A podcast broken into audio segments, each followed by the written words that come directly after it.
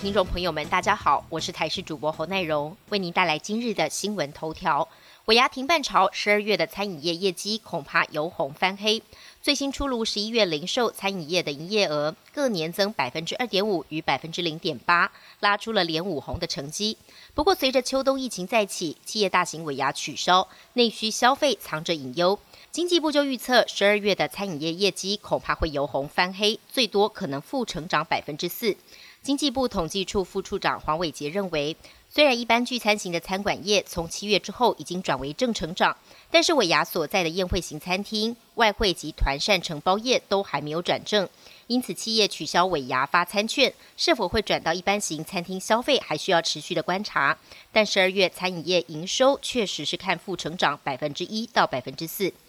国内外今年初爆发新冠疫情，产业萧条。根据商业处统计。今年到十一月，台北市公司行号解散、歇业及废止的家数一共有一万一千八百六十八家，其中批发零售业高达了四千一百六十四件。另外，劳动部统计，今年有歇业事实的事业单位达到了一百四十二件，是历年最高。北市各大商圈也分传关店，永康商圈已经超过有四十五家歇业，士林夜市超过有七十家，西门商圈则有三十多家关店。劳动局表示，公司如果已经结束营业，积欠劳工六个月内的工资，可向劳动部申请垫偿。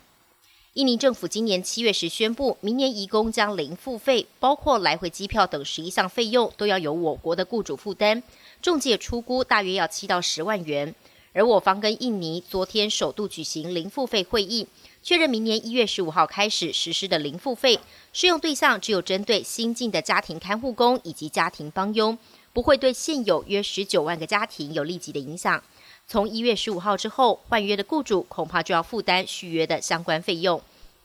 英国最近出现新冠变种病毒株，英国确诊跟死亡病例因此激增，使得各界人心惶惶。英国卫生大臣汉考克二十三号表示，英国境内又新发现了一种源自于南非、传染力更强的新变种病毒株。英国政府已经对南非寄出了旅游禁令。而英国从二十六号开始扩大升级防疫警戒区域，英格兰有好几个郡的防疫警戒等级将提高为四级。香港一传媒创办人黎智英遭控欺诈之后，再被控违反香港国安法的勾结外国或境外势力危害国家安全罪。在这之前两度遭到拒保的黎智英，昨天再就两案申请保释。最后，金钟高等法院以港币一千万元（约台币三千六百万元）的保释金，不得离开住所，不得与外国政府官员会面等等条件，批准黎智英保释。根据了解，香港律政司今天早上会就批准黎智英保释的决定，向终审法院申请上诉。美国国会参众两院二十一号深夜在表决通过政府支出与新冠肺炎纾困法案时。夹带通过西藏政策以及支援法案，强化美国对西藏的支持，包含对干预西藏宗教自由与达赖喇嘛转世传承的中国官员寄出制裁。流亡藏人就表示，这有重大里程碑意义。中方则重申不容许外力干涉中国内政。本节新闻由台视新闻制作，感谢您的收听。更多内容请锁定台视各界新闻与台视新闻 YouTube 频道。